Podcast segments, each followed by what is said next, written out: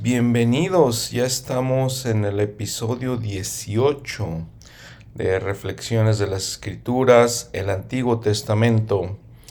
Vamos a ver eh, los capítulos de Éxodo 14 al 17.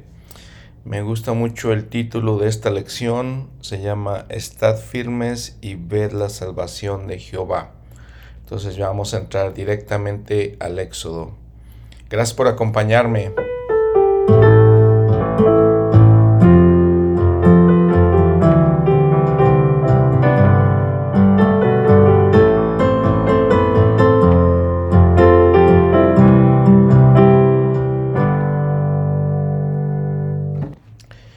Bueno, pues entonces estamos después de que el faraón se rehúsa a liberar a los hijos de Israel, a los israelitas, eh, por varias razones. Una razón muy importante pues era la mano de obra que proveía en el imperio egipcio.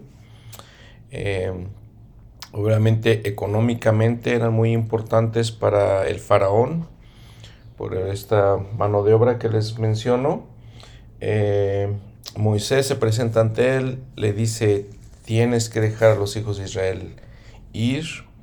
Eh, era un asunto también de esclavitud. Eh, era incorrecto que los tuvieran en esclavitud. Entonces les pide que el, Moisés le pida a Faraón que los deje ir, porque el Señor le había indicado eso y el Señor le había indicado que les iba a proveer nuevamente de una tierra prometida, que salieran de Egipto para ir a una tierra prometida, que de las tierras que ya el Señor le había prometido a Abraham. 430 eh, años dijimos que habían estado en Egipto los, los israelitas y como ven ahora se está forjando una nueva historia, se, se está forjando una nueva nación, los israelitas, los hijos de Israel. Entonces se, forma la historia de los hijos de Israel, de Jehová como su Dios y cómo Jehová les provee eh, soporte, ayuda, bendiciones, eh, todas estas cosas. Y lo vamos a analizar, lo vamos a platicar en este episodio. nuevamente recordando, estad firmes y ve la salvación de Jehová.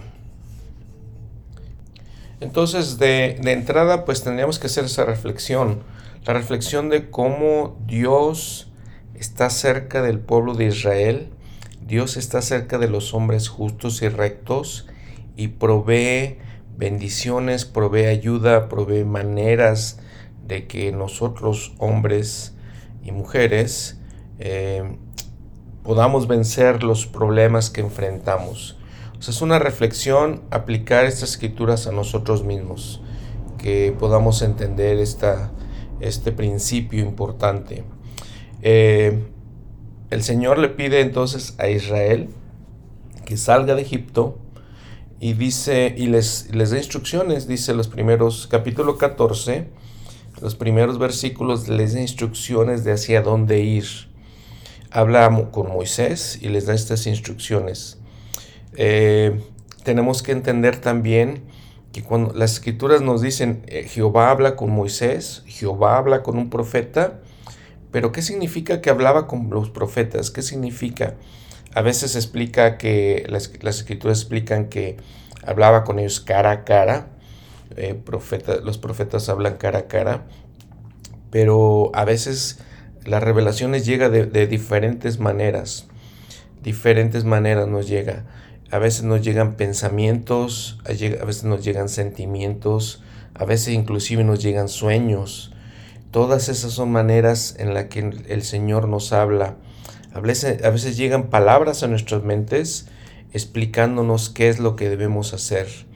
Recuerdan hace poco el presidente Nelson explica que estando en una operación, eh, siendo él cirujano, cardíaco, cirujano del corazón, estando en una operación, dice que en su mente empezó a ver las instrucciones de lo que tenía que hacer, de las cosas que tenía que hacer, y eso se volvió en un este, procedimiento que el Señor inspiró al profeta, no era profeta en aquel tiempo, era simplemente un doctor, y entonces inspiró a saber cómo hacerlo, le dio las instrucciones el Señor, de, manera, de la misma manera que instruyó, por ejemplo, a Nefi de cómo construir un barco.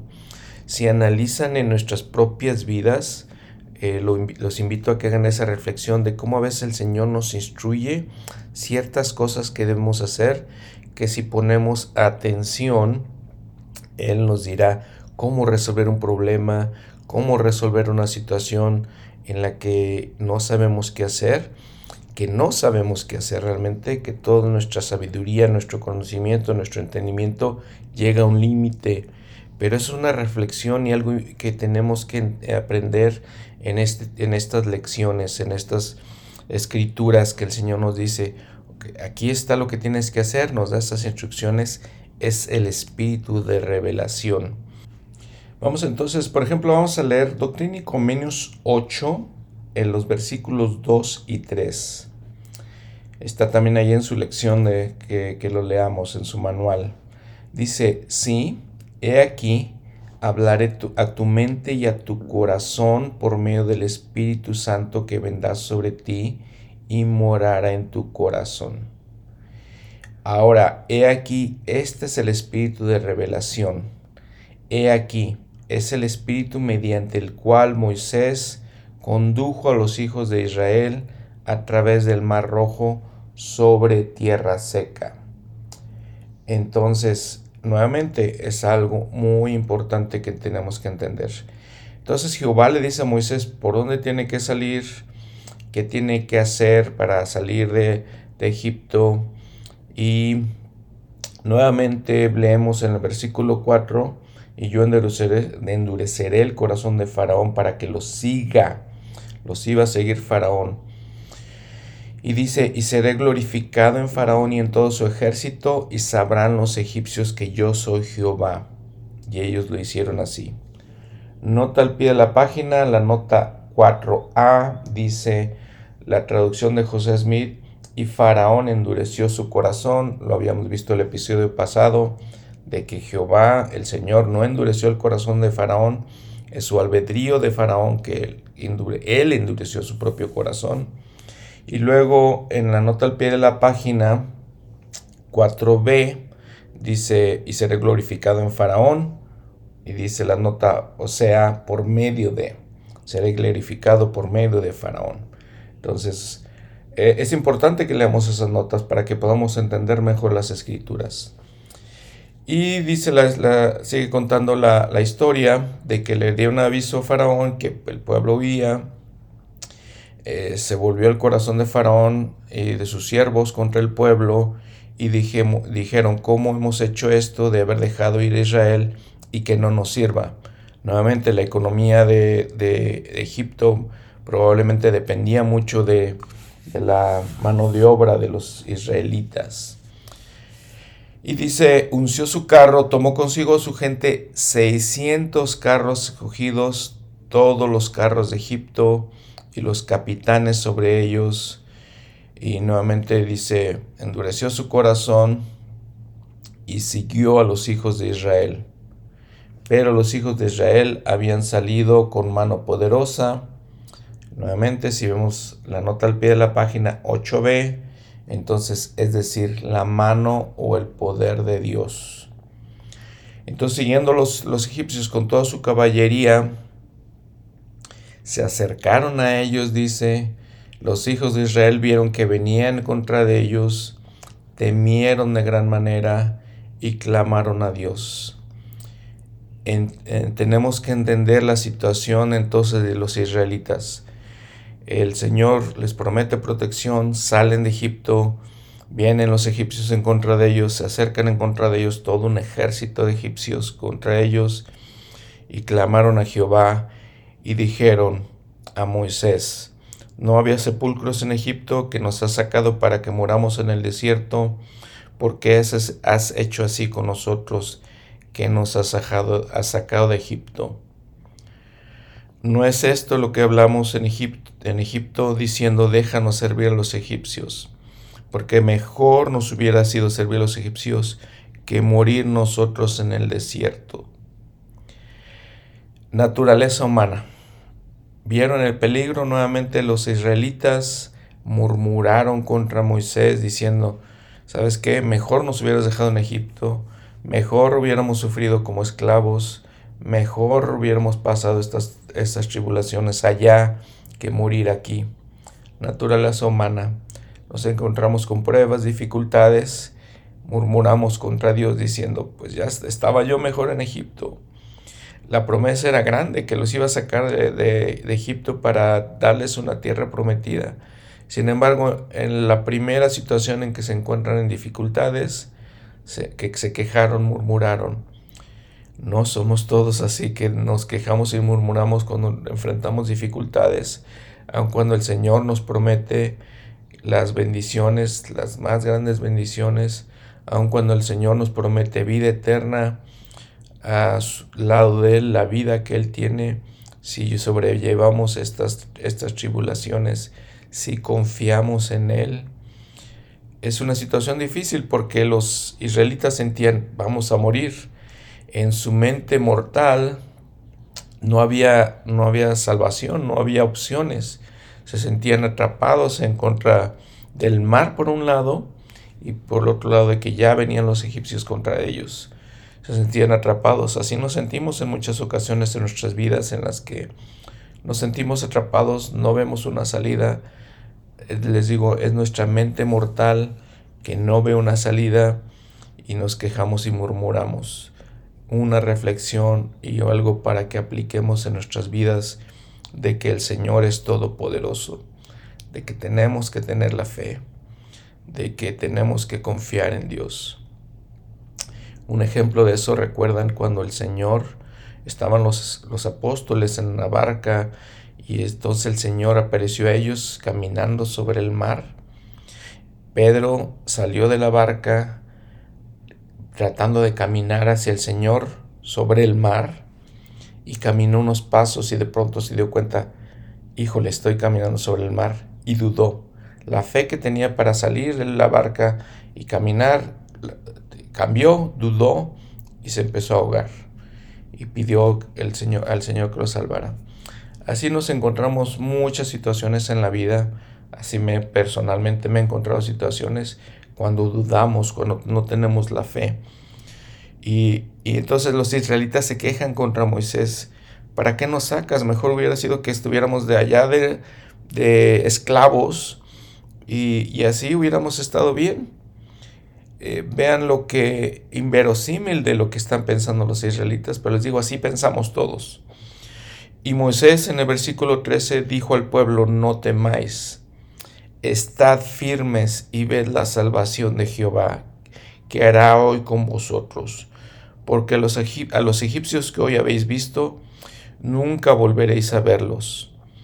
Jehová peleará por vosotros y vosotros estaréis quietos. Esa es la reflexión que todos tenemos que tomar, el consejo que Moisés nos da a todos nosotros. Número uno dice, estad, estad firmes, ved la salvación de Jehová. Número dos, estad quietos.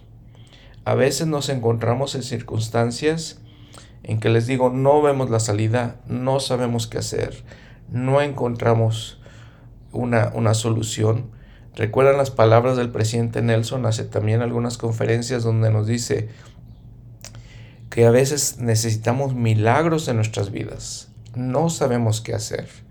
No encontramos una solución. Y sin embargo, si estamos quietos, cuando ya agotamos todos nuestros recursos humanos, nuestra, que buscamos soluciones, y, ese es el principio, tenemos que buscar soluciones por nosotros mismos. Es el principio que tenemos que pensar cómo encontrar una solución y a veces no las encontramos. Y a veces nos encontramos en situaciones de así, que necesitamos milagros, que necesitamos que montañas se muevan en nuestra vida, dice el presidente Nelson, que tenemos que tener esa fe y que a veces lo único que tenemos que hacer es confiar en Dios porque no tenemos nada más que hacer. Estad quietos, estad firmes mantenernos así y ver la salvación de Jehová. Entonces nuevamente el versículo 14, Jehová peleará por vosotros y vosotros estaréis quietos. Tenemos que tener la fe que Dios peleará nuestras batallas, peleará por nuestros problemas, con nuestra familia, con nuestros trabajos, con nuestros hijos, con otras múltiples dificultades que encontramos en la vida, Él peleará por vos, por nosotros. Entonces Jehová dijo a Moisés, ¿por qué clamas a mí? Como diciendo, ¿por qué te quejas? ¿Que no tienes fe?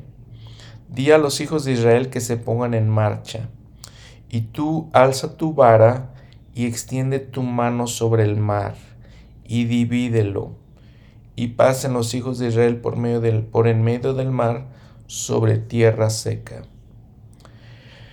El milagro, uno de los milagros más conocidos, más grandes en las escrituras, em, em, más conocido les digo, es cuando el Señor le dice a Moisés, levanta tu vara, abre el mar.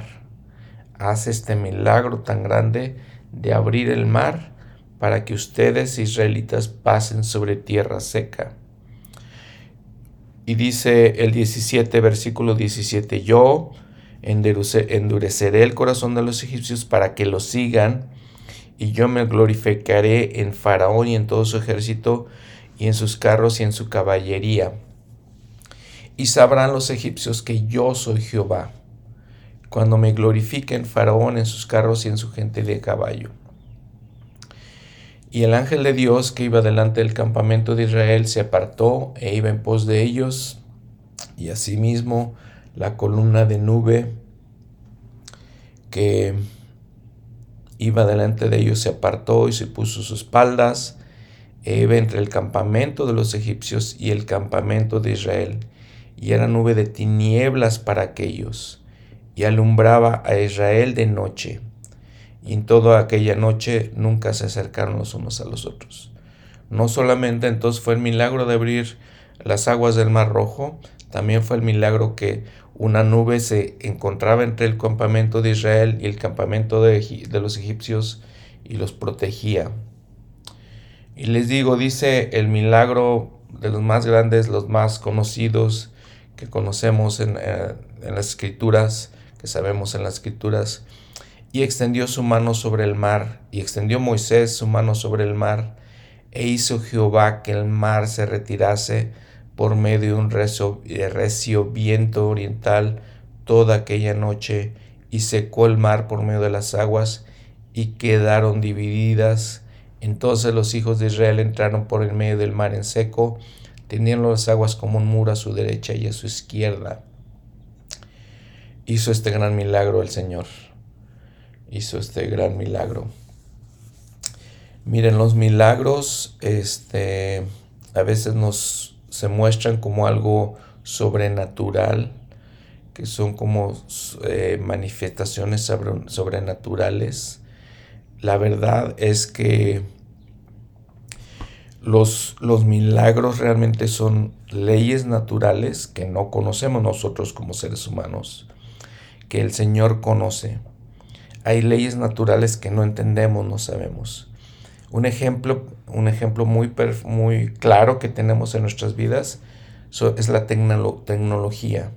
Si ustedes ven sus teléfonos celulares, que pasaron de ser teléfonos celulares para hacer llamadas, pasaron ahora a ser pequeñas computadoras en nuestras manos, teléfonos eh, inteligentes con los que podemos hacer cosas que si ponen un poquito de atención son maravillosas Hace algunos años no las podíamos hacer.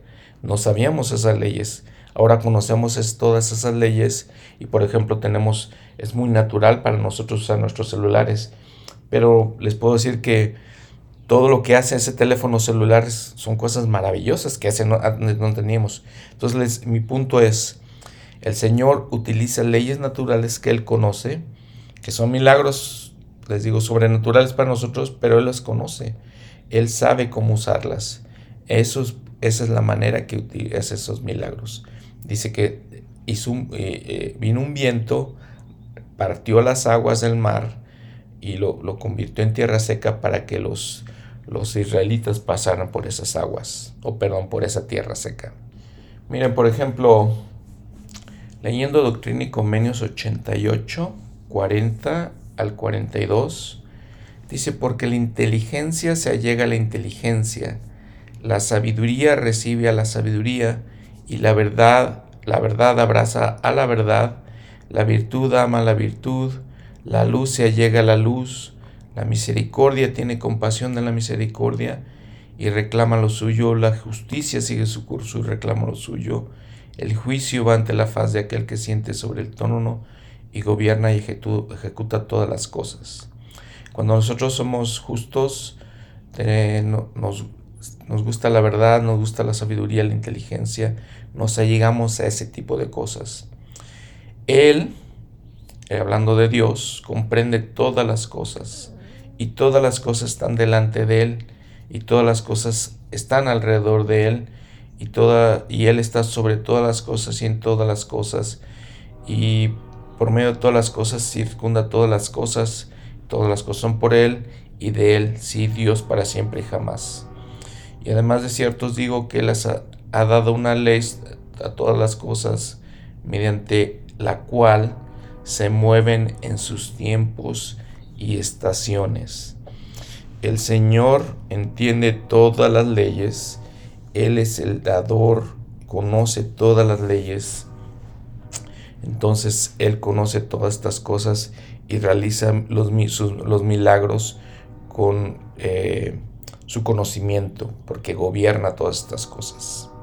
Y entonces sucede que el Señor protege al pueblo de Israel, confunde a los egipcios, eh, pueden seguir leyendo la historia. Dice en el 28, y volvieron las aguas, volvió el mar, cubrían los carros y la caballería, todo el ejército de Faraón que habían entrado tras ellos en el mar. No quedó ni uno de ellos. Eh, así pasó. Dice, bueno, el versículo 27, entonces Moisés extendió su mano sobre el mar cuando y cuando amanecía el mar se volvió en su fuerza y bueno, se ahogaron todos los egipcios. Y dice el versículo 30, así salvó Jehová aquel día a Israel de mano de los egipcios. Israel vio a los egipcios muertos a la orilla del mar. Y vio Israel aquel gran hecho que Jehová ejecutó contra los egipcios, y el pueblo temió Jehová, y creyeron en Jehová y en Moisés su siervo. ¿Por qué sucedió esto? no es que el Señor odiara a los egipcios, es que el Señor bendice a, los, las personas que son justas y rectas sobre las personas que no lo son. Este es un principio que vamos a ver una y otra vez en esta jornada de, del pueblo de Israel, en todo el Antiguo Testamento, como el Señor destruye a ciertos pueblos para preservar a los israelitas. No necesariamente les digo, no porque el Señor sea injusto, no porque odia ciertas ciertos grupos o ciertos pueblos, sino porque los pueblos son injustos. Los, los egipcios tenían muchas bendiciones, tenían muchas cosas, pero eran idólatras, tenían múltiples dioses. Y por ejemplo, en Doctrina y Convenio 101.79 dice, por tanto, no es justo que un hombre sea esclavo de otro. Entonces el Señor quiere liberar a los israelitas porque no pueden ser esclavos, porque eso no es correcto. No es correcto que haya esclavos. Y los egipcios endurecen sus corazones, no los quieren dejar ir. Y entonces suceden estas, estas situaciones. Les digo, va a pasar más y más con otros pueblos en el Antiguo Testamento que por su iniquidad, por su maldad, el Señor los tiene que destruir. Esto es lo que el principio que también tenemos que aprender que sucede de esta manera. Fíjense que este, esta eh, escritura y Convenios se la dio el profeta, se la dio eh, Dios al profeta José Smith. En, en aquellos tiempos la esclavitud era algo prevalecente en, los Estados Unidos, los, eh, la iglesia no hizo caso a, cómo era la, la, gente en aquel tiempo, que, tenía sus esclavos. La iglesia no permitió que los, miembros de la iglesia tuvieran esclavos por esta escritura que, está ahí. Lo leímos anteriormente en nuestros estudios de doctrina y convenios. Algo que pues, debemos entender. Pues este es el gran, el gran milagro, la, le digo, les digo, la gran fascinante historia de cuando Moisés abre el mar rojo y pasan los israelitas por ahí haciendo, haciendo este milagro. Y de esta manera pues los israelitas se dieron cuenta que Jehová estaba con ellos. Era una señal para que entendieran que Dios estaba con ellos. Una gran importante señal. Reflexión aquí también. Veamos las cosas que Dios hace por nosotros. La, decía el, el Elder Bednar, las tiernas misericordias, las bendiciones que tenemos, Seamos, recordemos constantemente esas bendiciones para que esas nos ayuden con nuestra fe, nos ayuden cuando tengamos que enfrentar problemas y dificultades, como les decía antes, pues de los que no sabemos. Muy bien, entonces el capítulo 15 dice, eh, dice la introducción, eh, los, el título del capítulo, ¿no? Israel canta el, eh, canta el cántico de Moisés. Israel, eh, Israel enaltece a Jehová como varón de guerra y se regocija en su liberación de Egipto. Eh, Jehová promete librar a Israel de las enfermedades de Egipto. Bueno, vamos a ver entonces que mucho, la verdad es que mucho de lo que escriben los, los profetas en el Antiguo Testamento es poesía es diferente, es difícil que captemos la poesía o lo hermoso que, de lo que escribían porque pues ya es una traducción de otra traducción que llega hasta nosotros en español. Entonces es difícil, pero vemos que Moisés eh, era poeta, escribe en todo ese capítulo una, una poesía y este los dejo para que la lean, para que la disfruten en el versículo 19 eh, y 20 eh, habla nuevamente del milagro y luego en el 20 habla de María, la profetisa, hermana de Aarón. Dice, tomó su pandero y este, empezaron a bailar, estaban obviamente muy felices de lo que, de que el Señor los había librado. Eh, entonces todo esto es, les digo, es poesía. Hay eh, libros que están, eh, tienen eh, predominantemente, están escritos en por medio de poesía, perdón. Job, por ejemplo, Salmos, Proverbios, Eclesiastés, todos estos son escritos por medio de poesía. el versículo 3, les voy a decir el versículo 3 un poquito. Em, el Señor dice, Jehová es varón de guerra, Jehová es su nombre. Eh, es otra manera en la que escribían los, los, antiguos profetas en el Antiguo Testamento, los hebreos en general. Le llamamos paralelismos, ya les había comentado un poquito de eso, dualismo. Eh, lo escriben de una manera paralela, ¿no? Para nosotros puede decir, Jehová no, Dios no odia la guerra.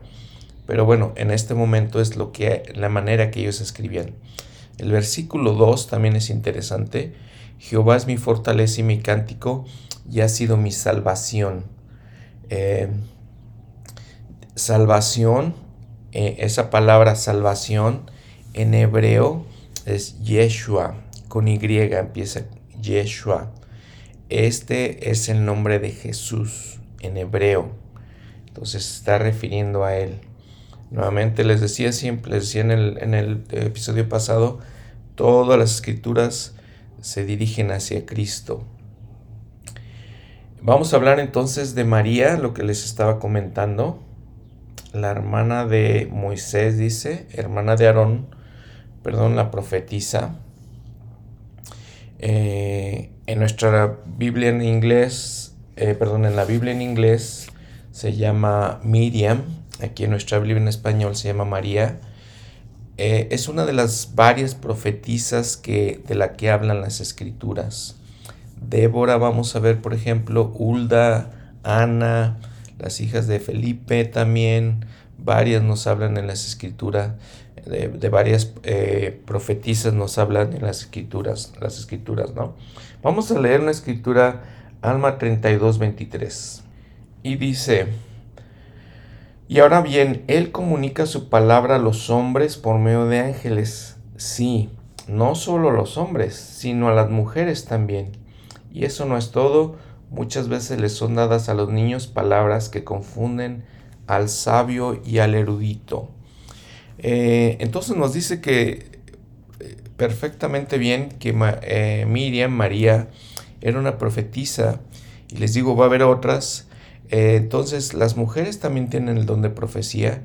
Cualquier persona que, que tenga, que sea recto, que, que pueda sentir el espíritu, puede sentir el espíritu de revelación y de profetizar.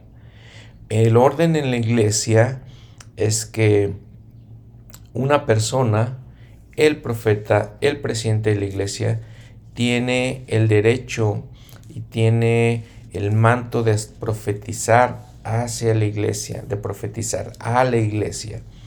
Nosotros podemos tener el don de profecía y podemos ver, por ejemplo, cosas que van a pasar en el futuro para nosotros, ¿no? No para otras personas, no para dirigir la iglesia, no para dirigir un, un quórum, no para dirigir, ninguna organización.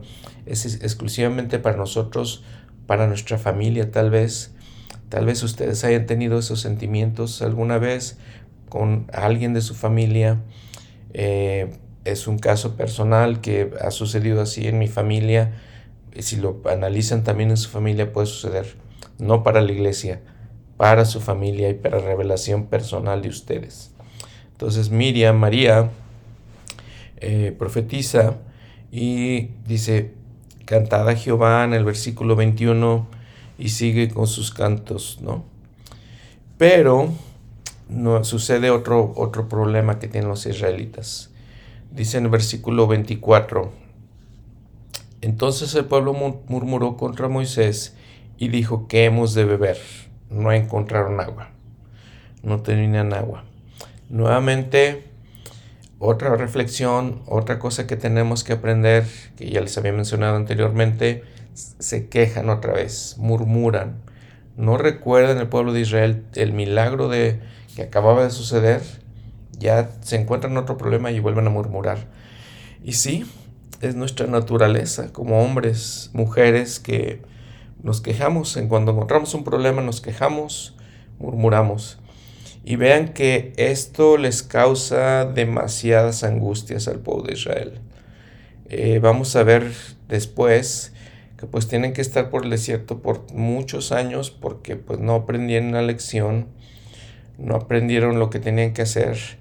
A veces nosotros pasamos por todas estas cosas eh, porque no aprendemos la lección. Pasamos, pasamos por pruebas más bien por mucho tiempo porque no aprendemos lo que el Señor nos está tratando de decir y lamentablemente pues es nuestra naturaleza. Aquí inmediatamente Moisés dice en el versículo 25, eh, les los bendice, les da agua, pero vean lo que dice el versículo 25, ¿no? Moisés clamó a Jehová, Jehová le mostró un árbol, y cuando le lo echó a las aguas, las aguas se endulzaron Allí les dio un estatuto y un decreto, y allí los puso a prueba.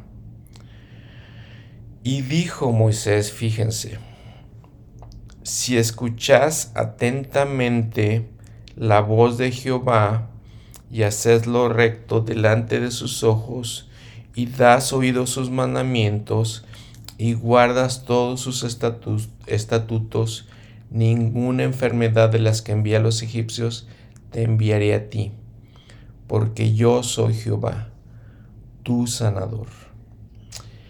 Eh, mucho para reflexionar, mucho para entender en esta escritura, en este versículo, mucho para aprender aplicar a nuestras propias vidas. Escuchar atentamente, número uno. Escuchar al Señor con diligencia escuchar al Espíritu, eh, nuevamente repitiendo lo que está, está, está hablado recientemente el presidente Nelson, ¿no? No nos dice escuchar al Señor. De hecho, si van a la página de la iglesia, hay todos los, apóstoles eh, nos presentan la manera que cada uno de ellos en particular escucha al Señor. Tenemos que aprender eh, a escuchar a Dios. El presidente Nelson lo dice muy claramente, en estos últimos días no vamos a poder sobrevivir si no aprendemos a escuchar al Espíritu. Y aquí lo dice Moisés, escuchad atentamente a Jehová y haced lo recto y guardad sus mandamientos para que ninguna enfermedad de las que envía a los egipcios, a los egipcios es la gente tal vez alrededor de nosotros la gente que no quiere guardar los mandamientos, la gente que no escucha al Señor, todos es, va a llegar con enfermedades a, ellos y a nosotros nos va a proteger si hacemos lo recto y guardamos sus mandamientos. Cabe mencionar que no siempre nos protege, no siempre tenemos, estamos en una medio de una pandemia ahorita. Algunos de nosotros que sí son gente recta han tenido que sufrir con la pandemia no quiere decir que no sean gente recta. Debemos entender eso muy claramente. A veces clasificamos, decimos, oh, te está pasando esto porque no haces, no, no guardas los mandamientos. Eh, no es así, no es así. A veces tenemos que pasar es, los sufrimientos porque son parte de las pruebas. Aún así el Señor nos está diciendo aquí que nos protegerá, nos bendecirá contra las enfermedades de los egipcios eh, si guardamos los mandamientos y sus estatutos. No siempre les digo es así, a veces sí tenemos que pasar las pruebas. Algunos de nosotros hemos tenido que sufrir eh, eh, en la pandemia, algunos de nosotros, algunos de nuestros familiares han tenido que morir por la pandemia, porque son las pruebas nuevamente. Pero aquí dice el Señor, escuchar atentamente, guarda mis mandamientos, Él nos protegerá la protección puede ser de otras maneras. La protección puede, ser con entendimiento, puede ser con sabiduría. Aunque alguien tenga que morir, alguien que tenga que sufrir las enfermedades, podemos hacerlo con entendimiento y con sabiduría. No, no es que siempre nos va a proteger, porque les digo, es parte de nuestro aprendizaje en la tierra. Todos tenemos que sufrir. No, no hay una, no hay más. Eh, pero nos puede ayudar, les digo, para sobrellevar nuestras aflicciones bien, dice Doctrina y Convenios, y para que podamos entender y fortalecernos y aprender de esas aflicciones y ser mejores personas por esas aflicciones. Entonces, entendamos con sabiduría, entendamos con espíritu este versículo 29 de Éxodo 15. Bueno, capítulo 16. Otro de los grandes milagros, de los milagros más conocidos de las escrituras. El maná del cielo. Nuevamente vamos a leer este en los títulos del, del capítulo. Es importante que leamos esos títulos, nos dan una perspectiva, nos dan el contexto de lo que está pasando para que podamos seguir la historia, entender mejor la historia y podamos seguirla. Dice nuevamente que los israelitas murmuran. Entonces piensen, ¿cuántas veces van a murmurar? Y les, les decían anteriormente, murmuran y murmuran y murmuran y no, se, no recuerdan que el Señor dice, habían pasado solamente 15 días desde que habían salido de Egipto. 15 días. Ya les había mostrado un milagro grande grande, grande que abrió, el mar rojo. Otro milagro que les dio agua. Y nuevamente, como tienen hambre, otro milagro. Recuerdan que habíamos hablado en, capítulos, en episodios anteriores, de que a veces hay pruebas y luego tenemos que sufrir otras pruebas y tenemos que seguir avanzando en ese proceso de fe, en ese proceso de entendimiento, en ese proceso de acercarnos a Dios. Siguen otras pruebas, son naturales, ¿no? Que sigan otras pruebas. Pero entonces murmuramos otra vez, nos seguimos quejando, ya después de que el Señor nos protegió de una manera, nos seguimos quejando. Aquí otra vez los, los israelitas se quejan. Les, digo, si ven ahí el versículo 1, dice, pasaron 15 días, nuevamente en el encabezado del, del capítulo, Israel murmura por la falta de pan y codicia las ollas de carne de Egipto. Jehová hace llover pan del cielo, envía codornices para darles carne, se da el maná a Israel cada día, excepto el día de reposo durante 40 años. Durante 40 años. Eso fue lo que duró el éxodo. ¿Por qué duró tanto tiempo? Porque no podían aprender, no podían progresar, no podían crecer.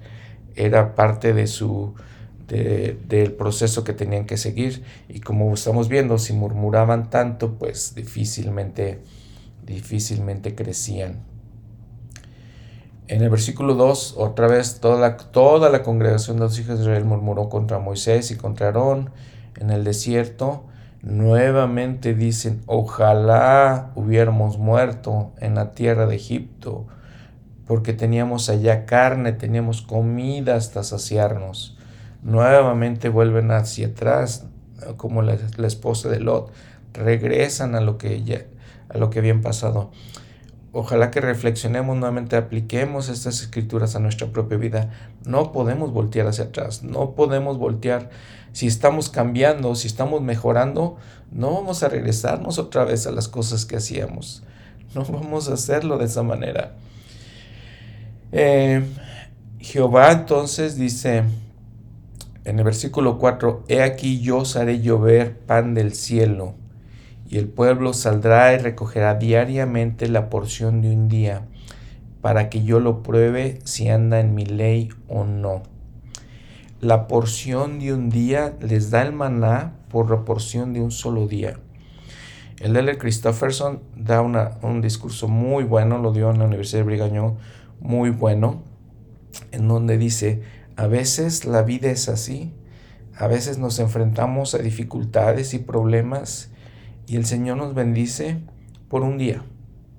Por un día nos hace sobrellevar esas pruebas, nos, da soluciones a ciertas cosas por un día.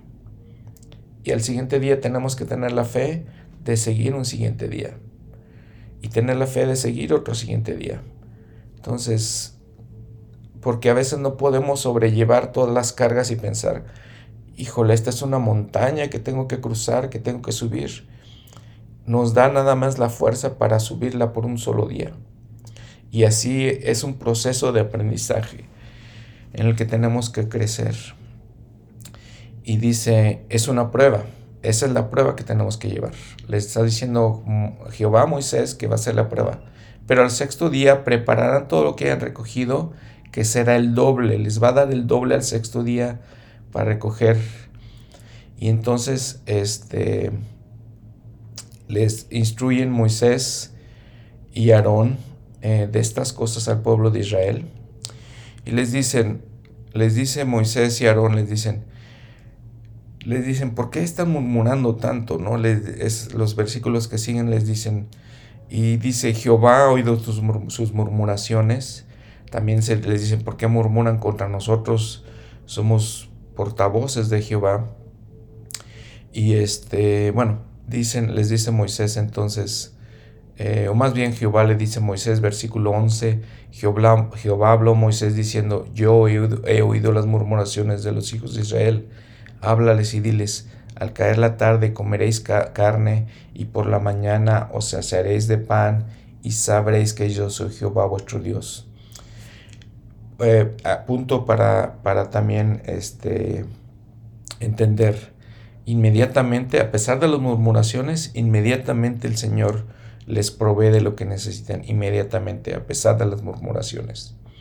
Y dice, aconteció que llegó el atardecer, subieron codornices que cubrieron el campamento, y por la mañana descendió rocío alrededor del campamento, y dice el maná, explica cómo es el maná.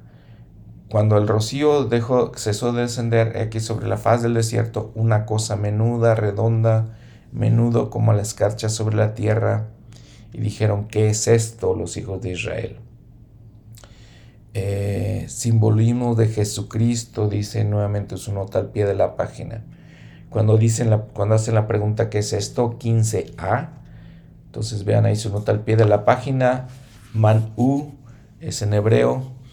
Es un simbolismo de Jesucristo porque Jesucristo es el pan de vida.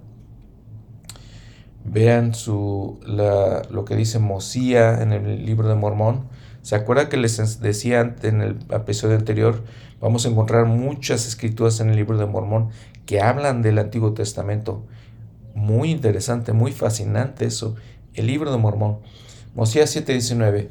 Por tanto, levantad vuestras cabezas y regocijaos, y poned vuestra confianza en Dios, en ese Dios que fue el Dios de Abraham, de Isaac y de Jacob, y además ese Dios que sacó a los hijos de Israel de la tierra de Egipto e hizo que cruzaran a pie el mar rojo sobre la tierra, sobre tierra seca, y los alimentó con maná, para que no pereciesen en el desierto, y muchas otras cosas hizo por él.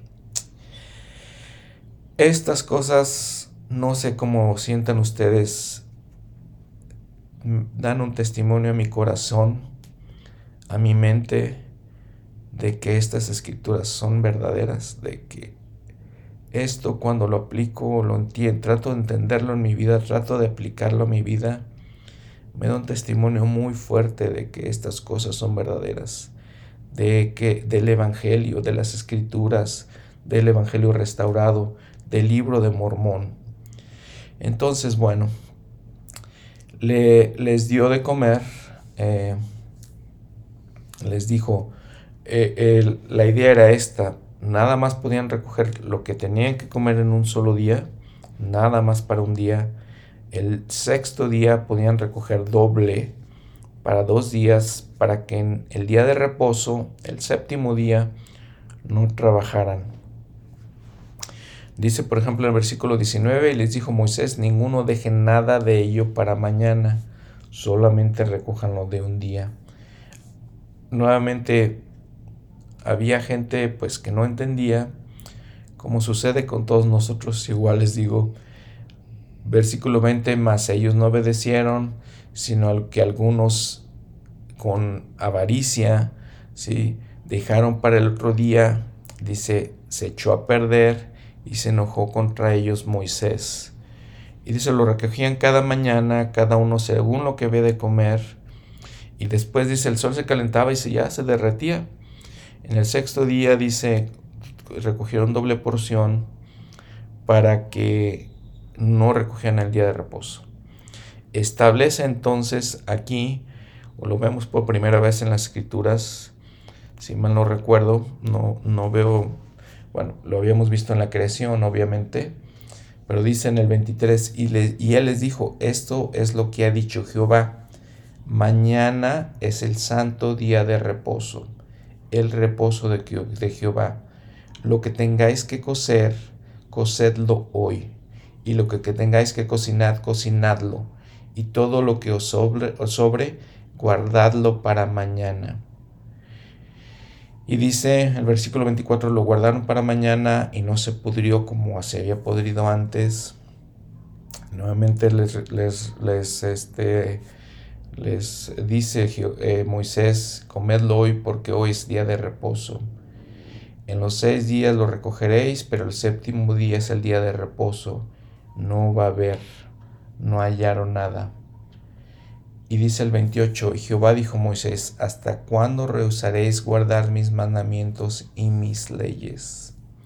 Mirad que Jehová os dio el día de reposo, y por eso os da el sexto día pan para dos días.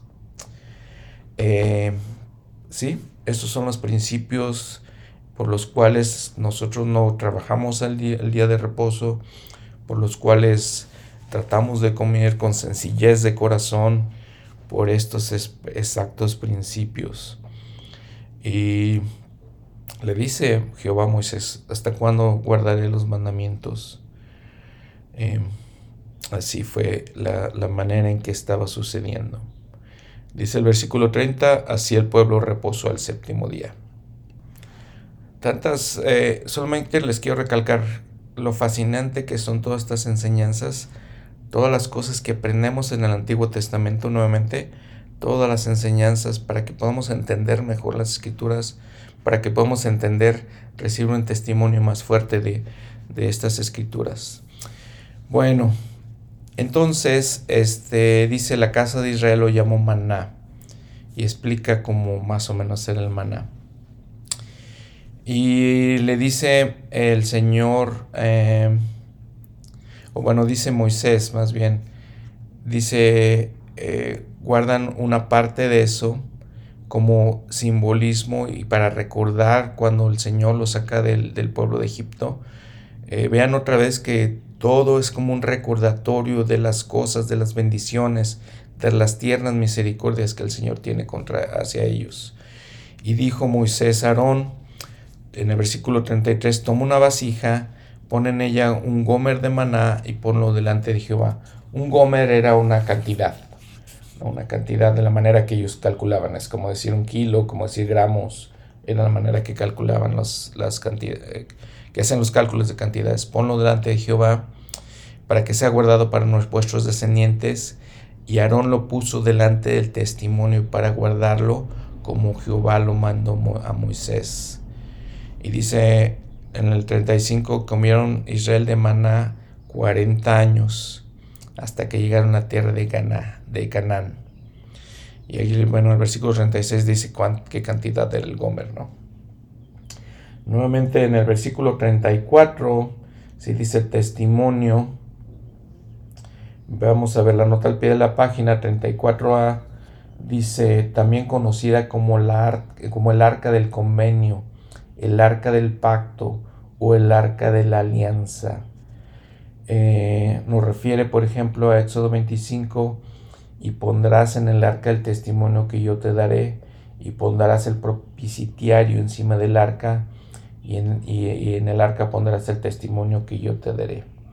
Entonces hicieron esa vasija, que más bien lo llama vasija aquí en, en, las escrituras, eh, era como un arca más bien.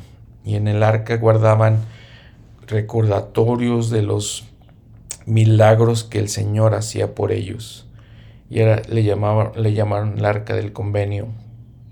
Un artefacto también famoso en, el cine, hasta en el cine, ¿no? En ciertas películas sale esta arca del convenio y es una, un artefacto del que se menciona varias veces en muchos en muchas cosas, ¿no? Ese es el capítulo 16. El presidente Strataf Benson dijo eh, ya en 1988 en la conferencia general, dice, y cito, la gran prueba de la vida es la obediencia a Dios. Nuevamente, la gran prueba de la vida es la obediencia a Dios. Y con esto lo probaré, los probaremos, dice el Señor, para ver si harán todas las cosas que el Señor su Dios les mandare. Abraham 3:25. Esa es la gran prueba de la vida. Sigo la cita. La gran labor de la vida es aprender la voluntad de Dios y hacerla. El gran mandamiento de la vida es amar a Dios. Cierro la cita del presidente Benson. El hermano Orson Hyde también menciona que cuando eh, otro éxodo, ¿verdad? El, de los miembros de la iglesia, en, esta dispensación, en, estos últimos días, cuando dice que cuando salieron, dice, recuerdo que cuando nos, se nos forzó a salir de Nabú a punta de bayoneta, cuando cruzamos el río hacia el lado de Iowa, este, con cientos de, de personas, acampamos eh, alrededor del río, en la ribera del río, y que te, queríamos comer, ¿no? Lo que teníamos para comer, queríamos estar cómodos, pero estábamos al calor del sol, teníamos fiebre, este, si queríamos carne, entonces en esos momentos, si queríamos otras comodidades, pero dice, no teníamos manera de procurarlas, y el Señor en su misericordia mandó este codornices directo a nuestro campo. ¿sí? Volaron por las tiendas, llegaron a nuestras carretas, descansaron en nuestras, en nuestras carretas, de tal manera que hasta los niños pequeños podían agarrarlas y entonces tuvimos abundancia de carne. ¿sí? ¿Quién, ¿Quién la proveyó? Fue la misericordia y generosidad de la providencia de Dios. Entonces, eh, mencionando nuevamente también los pioneros que sucedió con ellos. Bueno, miren, entonces llegamos al capítulo 17 y llega otra situación en que el pueblo de Israel nuevamente ahora se encuentra sin agua. Dice, y toda la congregación, en versículo 1, toda la congregación de los hijos de Israel partió del desierto de Sin por jornadas, conforme al mandamiento de Jehová, y acamparon en Refidim, y no había agua para que el pueblo bebiese.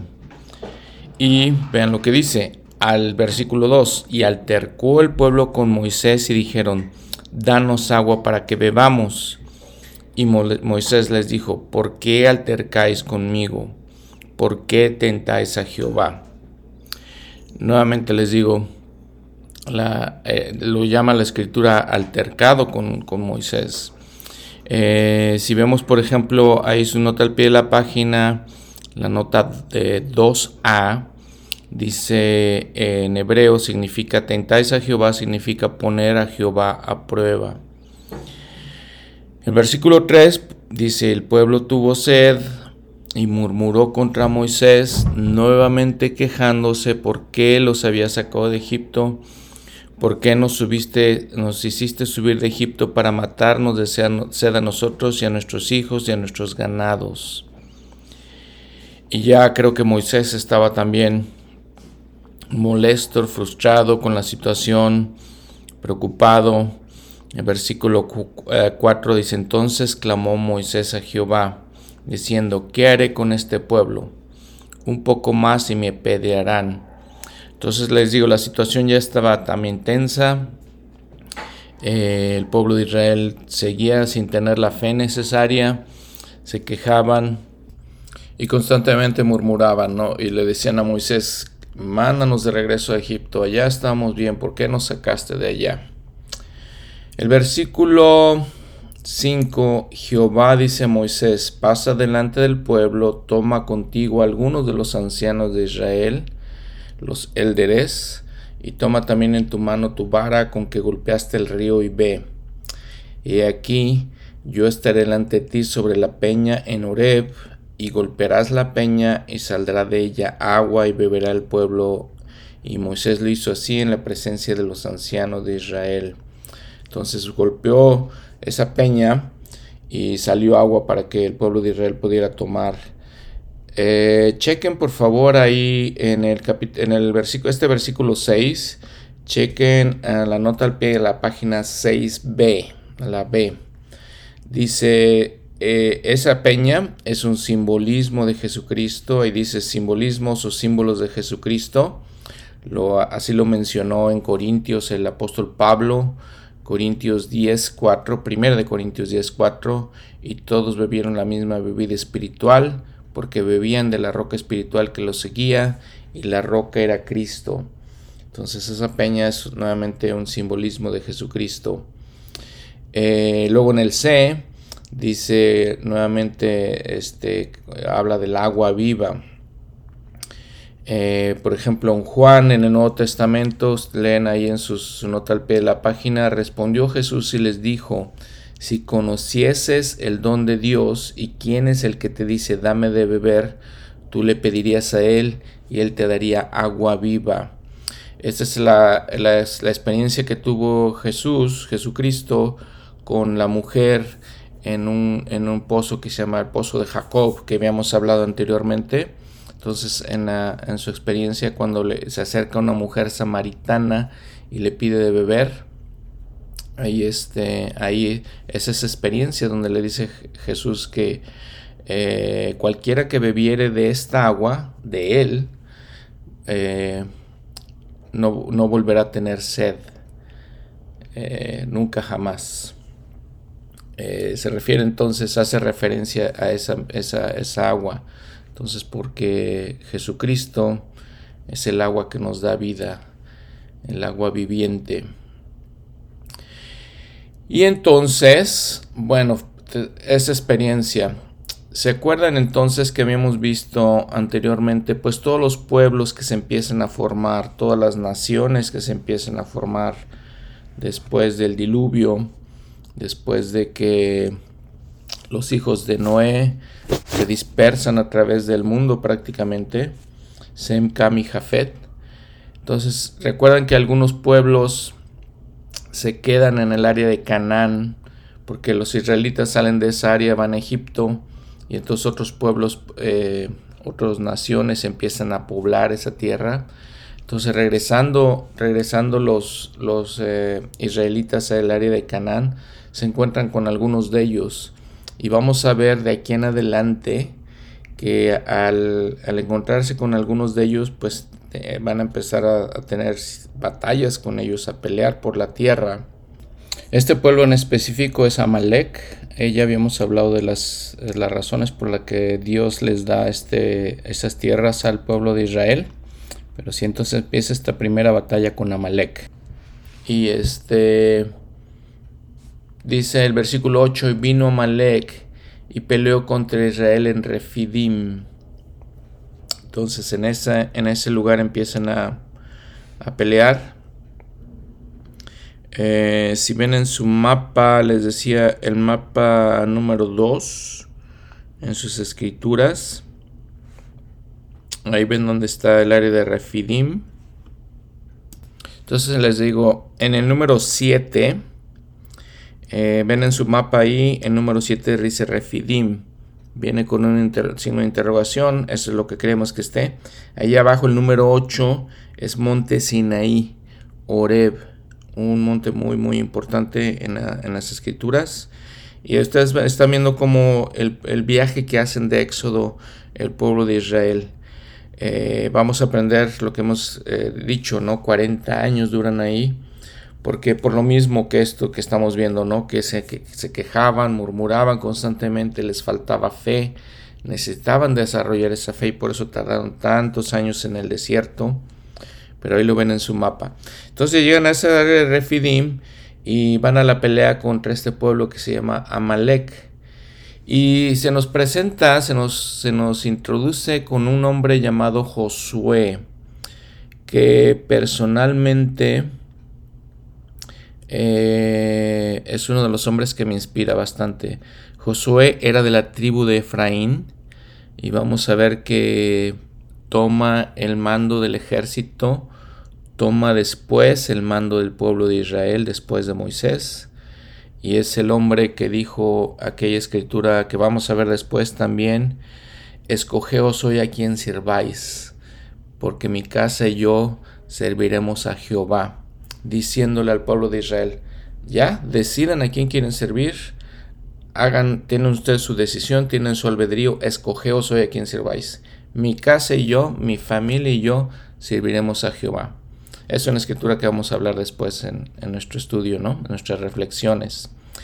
Y entonces dijo en el versículo 9 Moisés a Josué, escogen los hombres, sal, pelea contra Melec y, le da estas instrucciones.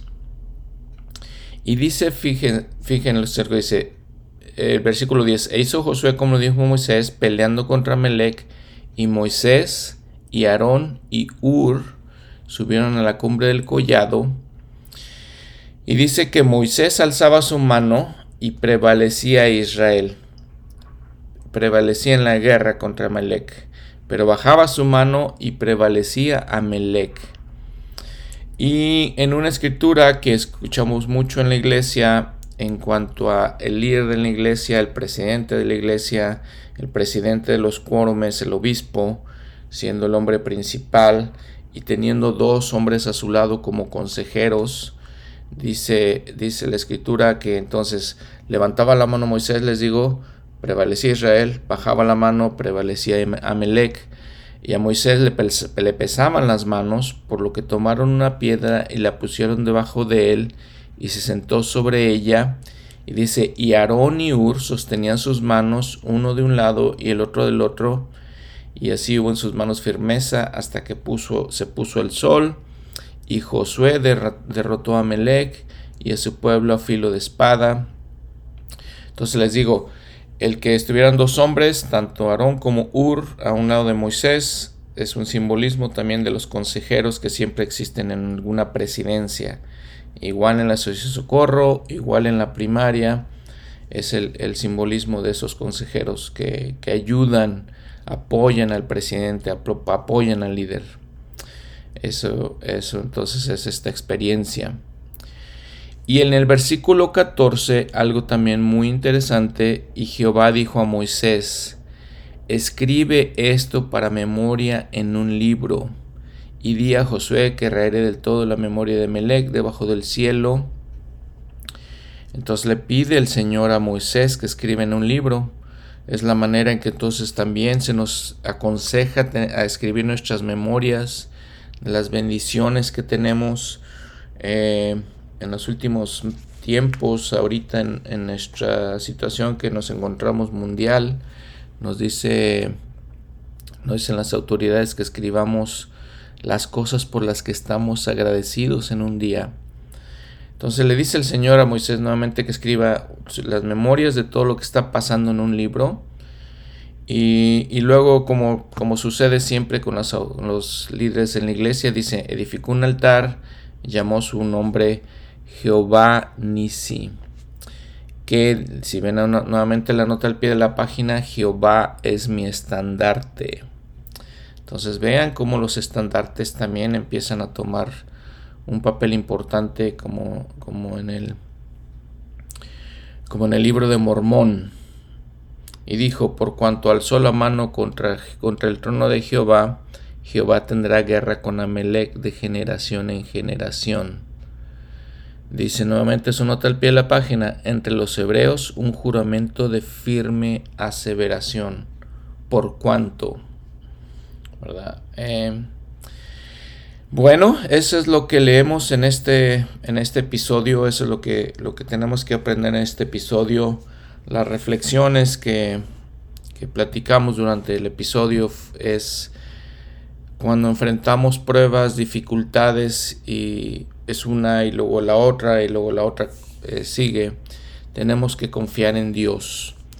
Una reflexión también importante es que Dios nos hace que enfrentemos cosas difíciles en nuestra vida. Dios nos pide que hagamos cosas difíciles en nuestra vida. Eh, ustedes como yo enfrentamos tribulaciones, problemas, dificultades que a veces parecen difíciles. Por ejemplo, el elder eh, en abril del 2021 menciona parte de la historia de su vida donde sus padres, dice, empezaba la Segunda Guerra Mundial y se vieron en la, en la, al desafío difícil de dejar su, su casa por eh, huir de la Segunda Guerra Mundial, les decía, fueron refugiados, escaparon. Eh, Dice él, mientras el mundo se ahogaba en el cinismo, la amargura, el odio y el miedo, la Segunda Guerra Mundial, el ejemplo y las enseñanzas de esos jóvenes, refiriéndose a los misioneros que llevaron el Evangelio a, a su familia, el mensaje del Evangelio que ofrecían trascendía la política, la historia, los rencores, los agravios y los fines personales y dio respuestas divinas a preguntas importantes que teníamos durante esos tiempos. El mensaje que Dios vive y se preocupa por nosotros incluso en esas horas de agitación, confusión, y caos, que Él en verdad se apareció en nuestra época para restaurar la verdad y la luz, su evangelio y su iglesia. Eh, la misma situación con el pueblo de Israel enfrentaba este desafío tan importante que el Señor les decía, salgan de la tierra, vayan a otra tierra mejor, una mayor bendición que les voy a dar. Era un desafío importante.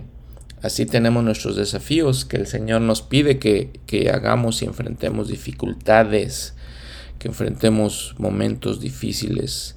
Y entonces aprendemos del pueblo de Israel que fallaron muchas ocasiones porque se quejaban, se murmuraban y querían regresar. El elder Ugdorf entonces les dijo que, que este, promesa tan gloriosa que recibiremos las bendiciones y la protección de Dios a pesar de la agitación política, a pesar de las guerras, las dificultades que enfrentemos. El Elder Holland también en esta, en esta misma conferencia hace mención en su, en su mensaje eh, de cómo el Salvador en Getsemaní fue con sus, los apóstoles y dice que percibió su preocupación, percibió el temor que ellos tenían y les dijo, no se turbe vuestro corazón, creéis en Dios, creed también en mí. No os dejaré huérfanos, vendré a vosotros. La paz os dejo, mi paz os doy. Yo no os la doy como el mundo la da. No se turbe vuestro corazón, ni tenga miedo. Continúa el Holland. En este mundo terrenal surgen momentos desafiantes, incluso para los fieles, pero el mensaje tranquilizador de Cristo es que Él, el Cordero Pascual, el que habíamos hablado ahorita en la Pascua, ah, iría como oveja delante de sus trasquiladores. No obstante, Él se levantaría, como dijo el salmista, para ser nuestro refugio y fortaleza, nuestro pronto auxilio en tiempos de tribulaciones. Cierro la cita. Entonces, dice Sigue diciéndole Holland, hermanos y hermanas, vemos demasiado conflicto, ira y falta de cortesía a nuestro alrededor. eso es lo que vemos. Eh, dice, sigue diciendo, no, no podemos darnos el lujo, y este mundo no puede darse el lujo de que fracasemos en la implementación plena de, los, de estos conceptos, hablando del Evangelio, y convenios fortalecedores del Evangelio, para el uso personal y público. Cierro la cita, entonces como el pueblo de Israel se dieron el lujo de olvidar los convenios, las cosas que les había prometido el Señor, eh, se dieron el lujo de hacer eso el pueblo de Israel. Sigue el Elder Holland, entonces, en un mundo azotado por la tempestad, sin consuelo, como dijo Jehová que sería, cómo encontramos lo que él llamó el convenio de paz, lo hallamos al, al volvernos a aquel que dijo que tendría compasión de nosotros y con misericordia eterna otorgaría paz a nuestros hijos. Y vean, les digo, si aplicamos las escrituras a nosotros mismos, aplicamos esta situación del pueblo de Israel, dice, sigue diciéndole a Holland, eh, en esta congregación mundial hay muchos que hoy luchan con cualquier cantidad de desafíos físicos, emocionales, sociales o económicos o una docena de otros otro tipo de problemas. Y para muchos de esos desafíos, desafíos no somos lo suficientemente fuertes como para enfrentarlos por nosotros mismos, ya que la ayuda y paz que necesitamos no es como el mundo la da. No, para los problemas verdaderamente difíciles necesitamos lo que las escrituras llaman los poderes del cielo. Y para obtener esos poderes debemos vivir de acuerdo con lo que en estas mismas escrituras llaman los principios de, rectitud. No podemos con los problemas, como en este caso el pueblo de Israel, enfrentaban problemas fuertes, serios. Nosotros igualmente personalmente enfrentamos problemas físicos, emocionales, económicos, de todo tipo. Pero el Señor nos da la paz y la fortaleza de seguir adelante. Como el pueblo de Israel necesitamos confiar en Él, en sus eh, promesas, en lo que Él nos, nos da. Y, y lo podemos hacer es, es un reto importante y dice el Elder Holland, no, no podemos con esos retos, no podemos, yo no puedo, tal vez ustedes no puedan, tenemos que acudir a Dios en estos problemas. Esa es la reflexión y la aplicación de nos, para nosotros en estas escrituras. Eh, gracias por escucharme. Espero que, haya sido un episodio eh, instructivo. Eh, dice nuevamente, cita el Elder Holland para terminar el episodio. La paz os dejo, mi paz os doy. Yo no os la doy como el mundo lo da. No se turbe vuestro corazón ni tenga miedo que tengan una paz de resurrección llena de bendiciones, gozo y paz. Las inconmensurables posibilidades de ella ya han sido pagadas por el príncipe de paz, a quien amo con todo mi corazón, cuya iglesia esta es y de quien testifico indiscutiblemente. Cierro la cita del Elder Holland. Ojalá que así sea para todos nosotros. Nuevamente gracias por escucharme. Les quiero recordar que estos mensajes, eh, las escrituras que, leo y los comentarios de esas escrituras son de un libro, versículo por versículo, el Antiguo Testamento del, elder Kelly del hermano Kelly Ogden y del hermano Andrew Skinner, eh, gospeldoctrine.com y estas últimas partes que leí de, las, de la conferencia general. Que tengan una buena semana. Nos vemos en el próximo episodio. El próximo episodio no es, no es directamente las escrituras como viene en su manual, es el, episodio de la Pascua, de, la, de esta festividad que, de la que acabamos de hablar, cómo se instituyó y de estos tiempos que, en los que celebramos esa Pascua, la resurrección, el sacrificio de nuestro Salvador Jesucristo. Hasta luego.